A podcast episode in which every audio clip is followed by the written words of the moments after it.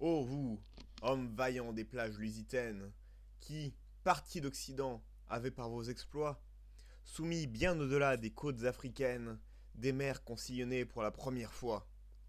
Ô vous, que méprisant les vents et les tempêtes, à travers les dangers les combats de géants, parvint à poser pour prix de vos conquêtes d'un empire nouveau, les premiers fondements.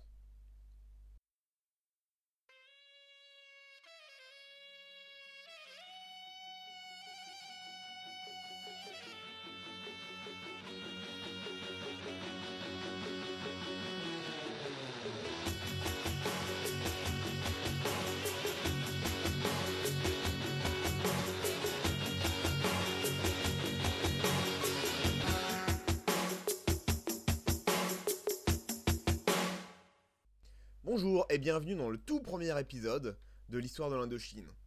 Alors, un petit mot, on va pas s'attarder là-dessus, mais j'aimerais parler de pourquoi un podcast sur la colonisation et l'Indochine d'abord. Euh, il y a beaucoup de choses qu'on oublie dans l'histoire de la colonisation. On va oublier des choses passionnantes comme les aventures d'Alexandre de Rhodes, Pignot de BN, ou euh, ce qui a pu arriver à Marine Merena. Mais on oublie aussi que c'est la colonisation qui nous a menés à la société actuelle, pour le bien, pour le mal, factuellement, la colonisation est un aspect énorme de l'histoire moderne française, et je trouve ça utile de l'explorer en allant au-delà des clichés, au-delà du rhétorique, la colonisation c'est affreux, la colonisation c'était tellement bien quand même. Comment on va faire ça en explorant les faits? Après, on pourrait facilement croire que l'histoire est apolitique, factuelle, ce serait se tromper. L'histoire, c'est bien connu, est écrite par les vainqueurs. Les faits que l'on met en avant sont importants, mais de façon plus pernicieuse, c'est les faits qu'on ne met pas en avant, par malice ou souvent par oubli ou ignorance, qui sont les plus importants. Pour citer Guillemin, comment rester objectif face à une aventure humaine qui nous concerne tous? L'impassibilité est impossible, mais on peut au moins tenter d'être le plus honnête possible. En conclusion, c'est ça le but de ce podcast découvrir une autre facette de l'histoire de France et mettre une logique et une certaine réalité derrière le terme colonisation. Aujourd'hui, nous parlerons donc de l'Empire portugais, des grandes découvertes et de l'état du monde en 1415, là où commence notre histoire. Plus précisément, tout va commencer en 1415 au Portugal. À cette époque, le Portugal est indépendant depuis 1267, avec le traité de Badajoz. J'espère que je prononce ça bien. Tout se passe bien, le royaume se développe en paix, jusqu'à ce qu'en 1348, la Grande Peste arrive et, en dépeuplant les campagnes, force le pays à se tourner vers la mer. Mais surtout, les problèmes viennent en 1360, quand le roi Pierre fait déterrer sa maîtresse morte, assassinée sur ordre de son père, et force les grands du royaume à baiser la main du cadavre mort depuis 5 ans pour la légitimer en tant que reine, et ainsi assurer la succession des enfants qu'il a eus avec elle on imagine bien les réunions de famille qui devaient être assez joyeuses. Alors, à sa mort en 1367, ça va provoquer une grave crise de succession entre les branches qui seraient classifiées classiquement de légitimes et les descendants directs du roi. Ça va se transformer en guerre civile, l'Espagne va en profiter pour envahir, ce qui n'arrange rien. Ce n'est qu'en 1385 que la paix est rétablie. On a donc plusieurs générations marquées par la guerre, à l'époque, ça va créer des nobles violents qui aimeraient bien avoir un peu plus de gloire et de butin et qui s'ennuient en période de paix. Historiquement, ces gens-là, qu'est-ce que ça va faire? Ça va s'ennuyer et aller piller les voisins ou provoquer une guerre civile. Ce qui n'est pas franchement dans l'intérêt du royaume. Après, il ne faut pas oublier qu'il y a encore de grands liens entre les royaumes d'Espagne, il y en a plusieurs à l'époque, il n'y a pas une Espagne unifiée, et les royaumes, le royaume du Portugal. Donc beaucoup des nobles les plus violents vont aller participer à l'effort de Reconquista. Néanmoins, Jean Ier, roi du Portugal, va voir cette instabilité potentielle et va s'aviser que son voisin au sud, l'empire marocain des Mérinides, est en période d'anarchie et de guerre civile. Cette guerre civile larvée va provoquer une désintégration de l'État central, ce qui va avoir un impact majeur sur la structure économique. Les empires et les royaumes, en général, doivent leur légitimité à leur capacité à assurer un marché intérieur et une sécurité. S'il n'y a plus d'état central et de sécurité, les foires ne peuvent plus avoir lieu, les routes ne sont plus sûres, l'économie s'arrête. Comme les gens doivent quand même manger, certains vont se tourner vers la piraterie, ce qui est exactement ce qui va se passer ici. Exaspéré par les attaques sur ses côtes, Jean Ier, avec son fils Henri le Navigateur, va lancer ses armées sur le Maroc et conquérir Ceuta en 1415. Ceuta, c'est la pointe la plus au nord du Maroc actuel, le sud de la porte de Gibraltar. Cette guerre va avoir plusieurs conséquences sur le Portugal. Déjà, en lançant les éléments les plus batailleurs du royaume, Jean Ier s'assure une stabilité. Ensuite, un afflux de butin est toujours bienvenu. Enfin, en lançant l'attaque sur ses côtes, cela va accentuer la mutation du Portugal commencée en 1348 en puissance maritime. 1415 est donc une année absolument charnière pour le Portugal et l'Europe. Henri le Navigateur, qui n'a d'ailleurs jamais navigué, fils de Jean Ier, va créer un laboratoire maritime. Un objectif taper les musulmans au portefeuille et rejoindre le prêtre Jean. Qui est Jean? On y revient dans un instant. Pour précision, les sources sont légèrement contradictoires sur l'emplacement du laboratoire. Certains le placent à Sagres, tout au sud du Portugal, tandis que d'autres le décrivent comme un rassemblement plus informel dans divers ports. Ça a assez peu d'importance. Ce laboratoire, rassemblant des scientifiques, des marins et des constructeurs de bateaux, va mener à l'invention de la caravelle, vers 1440. L'invention de la caravelle, c'est un des plus grands développements du monde moderne. Il est l'évolution de la caraque, un bateau permettant de faire du cabotage. À l'époque, la technologie navale européenne ne permet pas vraiment d'aller en haute mer. On peut aller de port en port, faire du trafic sur les côtes, mais la plupart des marins vont être en Méditerranée, qui est connue chaque coin, recoin, petite île, récif, depuis le temps des Romains et des Grecs. L'invention de la caravelle, avec ses hauts bords qui peuvent résister aux grosses vagues de l'océan, permet aux Européens d'aller beaucoup plus loin qu'avant. De plus, l'utilisation de voiles dites latines, en triangle, permet plus de manœuvrabilité et de remonter le vent plus facilement. On y reviendra dans un prochain épisode.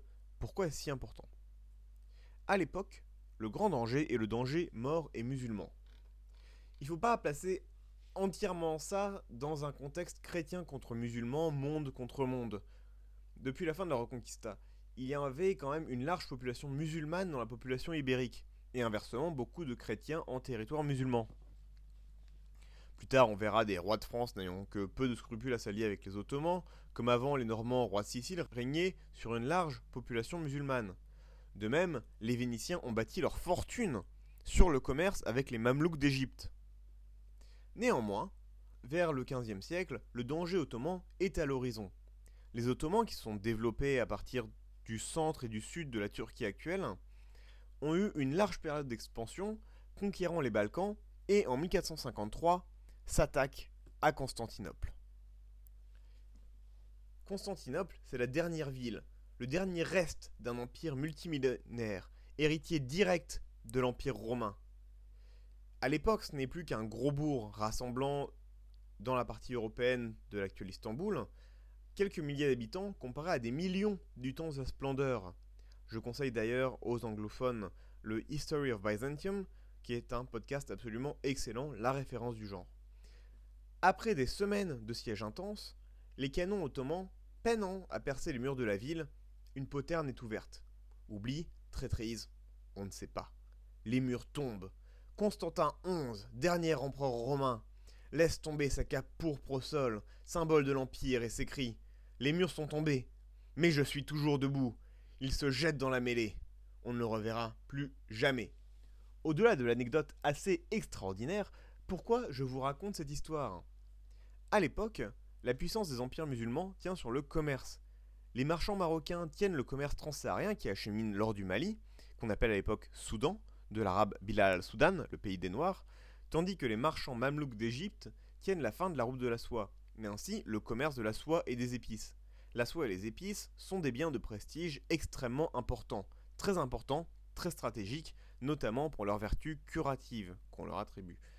Ces épices sont extrêmement chères et donc rapportent beaucoup de profits aux marchands.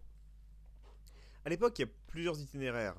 Par la terre qui pouvait passer soit par Trébizon, sur la mer Noire ou au Proche-Orient, ou par la mer en passant par la mer Rouge et Alexandrie ou Beyrouth, ou enfin en traversant la Perse et en arrivant vers le Liban. À l'époque, la Perse et l'Empire ottoman qui va contrôler le Liban ne s'entendent pas très bien. La route la plus importante passe par la mer Rouge et le sultanat mamelouk, et ensuite par Venise, qui va réapprovisionner l'Europe. La dernière route, elle, aurait pu concurrencer la route vénitienne. C'est celle qui passe par Trébizon, donc au nord de la Turquie. La mer Noire, en plus de ça, a beaucoup de comptoirs italiens, donc des Génois, des Vénitiens. Tant que Constantinople est encore là, on pouvait contrôler le détroit des Dardanelles et laisser une partie de la route ouverte. Les marchands italiens en avaient profité pour donc s'y installer, avec des comptoirs et des villes. Ils avaient aussi des relais dans la mer Égée, la mer au sud de la Grèce et de la Turquie. La chute de Constantinople a donc un impact fort sur la chrétienté. Symbolique d'abord la fin de l'Empire romain par les hordes ottomanes, le turc, horde qui assiègeront Vienne en 1529, mais aussi un pacte commercial. La recherche d'une route alternative pour les épices, ainsi que la volonté d'affaiblir les musulmans et les Vénitiens, va être un des facteurs provoquant l'âge des explorations. Il est important de souligner à qui profite le crime. Si la mer Noire est fermée, la route d'Alexandrie est encore ouverte. Cette route est tenue donc entièrement par les Vénitiens. Les marchands vénitiens vont allègrement ignorer l'interdiction papale du commerce avec les musulmans et s'installer solidement à Alexandrie. Ils exportent du tissu, des fourrures et des métaux comme du zinc, du cuivre, de l'or. Et en retour, ils achètent du poivre, des épices et de la soie.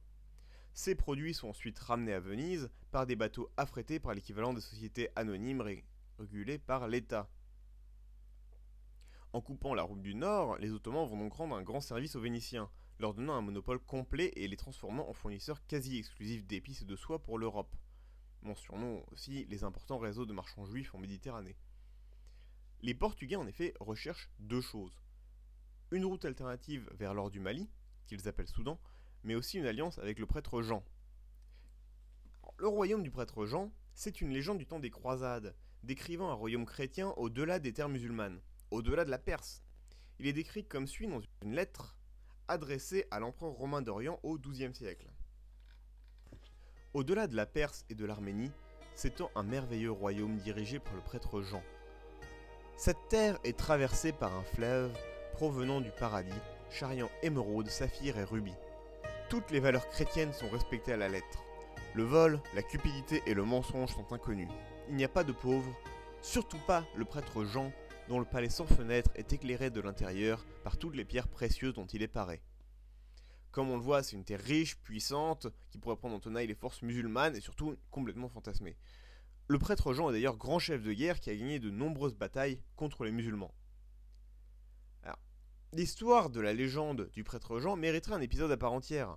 C'est une légende qui nous vient des croisades, les hommes d'État latins, des Français principalement, entendant parler d'un grand roi chrétien au-delà de la Perse des montagnes. La lettre que nous venons de mentionner sera traduite, remaniée, retraduite, devenant presque un objet littéraire à part entière au fil des rééditions. Même Marco Polo en parlera, déclarant tout de même que le pauvre homme, le pauvre prêtre Jean de la lettre, est mort depuis longtemps, tué par Genghis Khan dans une immense bataille. Vers le début du XIVe, on commencera à le placer plus vers l'Éthiopie, notamment grâce à la visite d'une ambassade éthiopienne en Espagne en 1306, qui n'aboutira pas à grand-chose. Malgré ça, le terme prêtre Jean devient une sorte de titre qu'on attribuera aux souverains éthiopiens. Jusqu'au XVIe siècle, certains Portugais chercheront à faire une alliance avec le prêtre Jean. C'est une légende qui a la vie dure. Là, on voit que l'Orient est une notion assez floue. Si les routes commerciales étaient bien connues du temps de l'Empire romain et jusqu'aux grandes invasions arabes, on voit un large repli pendant le début du Moyen Âge. En conséquence, on entend parler de contrées merveilleuses où il y a des hommes sans tête et des animaux étranges. Pensez les voyages de Gulliver pour vous donner une idée. On voit bien que les épices viennent de quelque part, on imagine les Indes au sens large du Grand Orient, Kate, la Chine, Sipangu, le Japon, mais c'est très flou, plus des concepts qu'une réalité. La publication des voyages de Marco Polo au début du XIVe siècle s'inscrivent dans un engouement renouvelé pour les terres au-delà de la Terre Sainte. Alors, il est facile de, se demander comment ils ont pu croire à des inepties pareilles. Des hommes sans tête, des rivières de rubis. Les gens étaient vraiment cons à l'époque, pas vrai, hein? Il suffit de se rappeler le, le, dernier article que vous avez pu voir sur les nouvelles tendances qui font fureur au Japon, ou sur les articles sur les adolescents américains qui font ci ou ça, ou euh, un dernier article que j'ai pu voir est euh, la nouvelle mode chinoise qui est la taille en format A4. On voit toutes ces légendes absolument ridicules sur les pays étrangers, les questionnant très peu, alors que, à notre époque, nous sommes quand même légèrement plus éduqués, nous avons la possibilité d'aller voir ces pays et nous pouvons facilement vérifier ce qui est vrai ou pas vrai.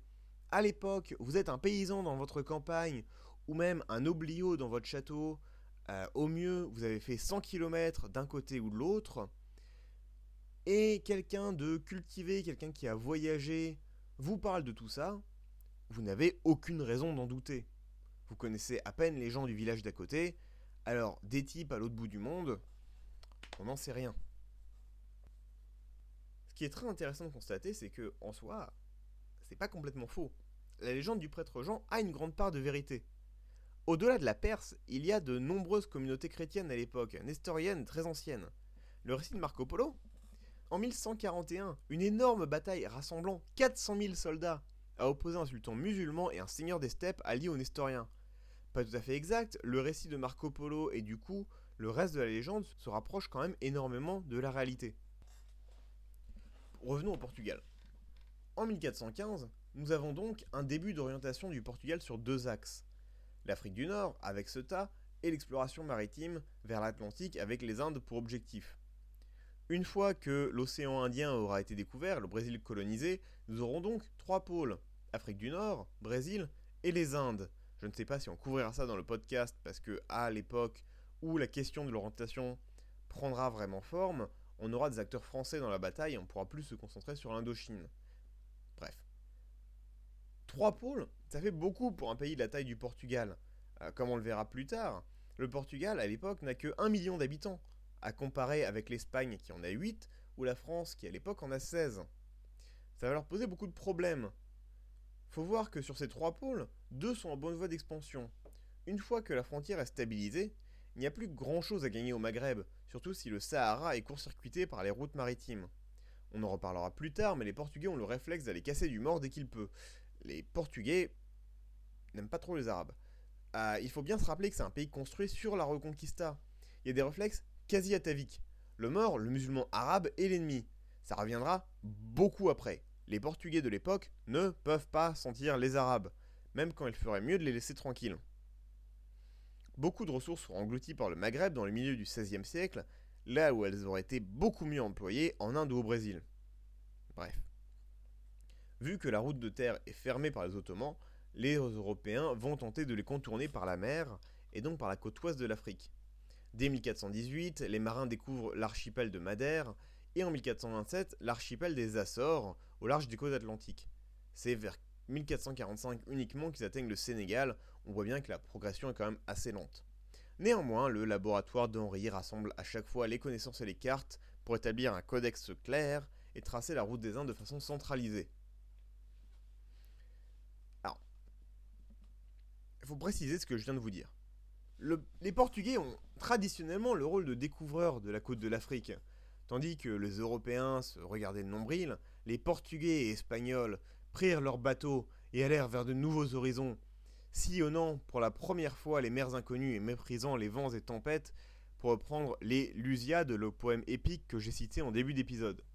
Ça rejoint l'histoire classique de la découverte de l'Amérique par Christophe Colomb. Pourtant, en y regardant de plus près, on voit bien que ces deux histoires sont fausses. Il est bien connu que les Vikings auraient découvert le Canada bien avant Colomb, ils se sont établis au Vinland, vers Terre-Neuve, et même s'ils ne sont pas forcément restés longtemps, le sujet n'est pas encore décidé, ils étaient là les premiers, tout comme certains pêcheurs basques. De la même façon, les Portugais ne furent pas les premiers en 1433 à dépasser le cap Bojador au large du Sahara occidental actuel. Plusieurs sources, y compris portugaises, rapportent clairement que ce sont des Normands de Dieppe qui auraient commencé dans le golfe de Guinée dès la fin du XIVe. Ils vont y acheter du poivre qu'ils importeront à Harfleur et Rouen, ainsi que beaucoup d'ivoire. Ce fait est avéré par les documents douaniers de Normandie, mais aussi rappelé en 1687 dans un traité africain. Dans un traité cédant un village du golfe de Guinée aux Français, le roi local rappelle la présence française. En novembre 1364, on commence à voir des voyages réguliers, armés donc par les marchands diepois, deux navires de 100 tonneaux chacun s'élancent vers le Cap Vert et mouillent au large de Dakar. Ils achètent de l'ivoire, du poivre et du cuir et repartent. Ils arrivent sur Dieppe en mai 1365, après six mois de voyage. Aller-retour. Dès l'automne suivant, en septembre, quatre nouveaux navires refont la route. Ils entrent dans le golfe d'Iné, de Guinée et se chargent d'or et d'ivoire. Au fil des années, il y a même mention d'une colonie permanente. Malheureusement, à partir de 1410, la guerre de Cent Ans, que les chroniques de l'époque qualifient d'ailleurs de guerre civile, va tuer beaucoup de marchands et va asphyxier le commerce, laissant la place libre aux Portugais. Les îles Canaries elles-mêmes seront conquises par un seigneur normand en 1402, Jean de Bettencourt, qui est issu d'une vieille famille normande qui aurait participé à l'invasion de l'Angleterre par Guillaume le Conquérant en 1066. Il va liquider et hypothéquer ses propriétés pour financer son voyage. Prenant environ 160 colons, y compris des femmes, il va aussi demander l'aide du roi d'Espagne. Il s'agit vraiment d'une entreprise coloniale classique. Après une conquête militaire, Jean et son compagnon Gadifer vont tenter de mettre en valeur les îles. Jean revenant en 1405 en Normandie pour ramener des colons. Selon ses propres mots, il voulait des gens de tout métier. Je leur donnerai assez de terre pour labourer. Aux Canaries, les colons vont bien voir les possibilités agricoles, de terres fertiles, mais aussi l'exploitation de produits pour l'export des teintures notamment. Un point important est l'intervention papale. Le souverain pontife va attribuer les Canaries à Jean après la conquête. Le pape est en effet un chef spirituel du genre humain et peut donc attribuer les terres non revendiquées par les chrétiens, ce dont il ne se privera pas. Jean de Bettencourt va rentrer en Normandie relativement rapidement, laissant les affaires à un neveu. Malheureusement, le débarquement des Anglais à Harfleur dans la guerre de Cent Ans va couper la route atlantique. Les Canaries passeront donc sous autorité castillane en 1418. C'est très intéressant de voir la continuité entre les expansions normandes précédentes, Tancred de Hauteville en Sicile par exemple, les croisades, l'Irlande, et cette entreprise qui est plus dans la lignée des colonisations des siècles suivants. C'est vraiment un pont entre deux époques.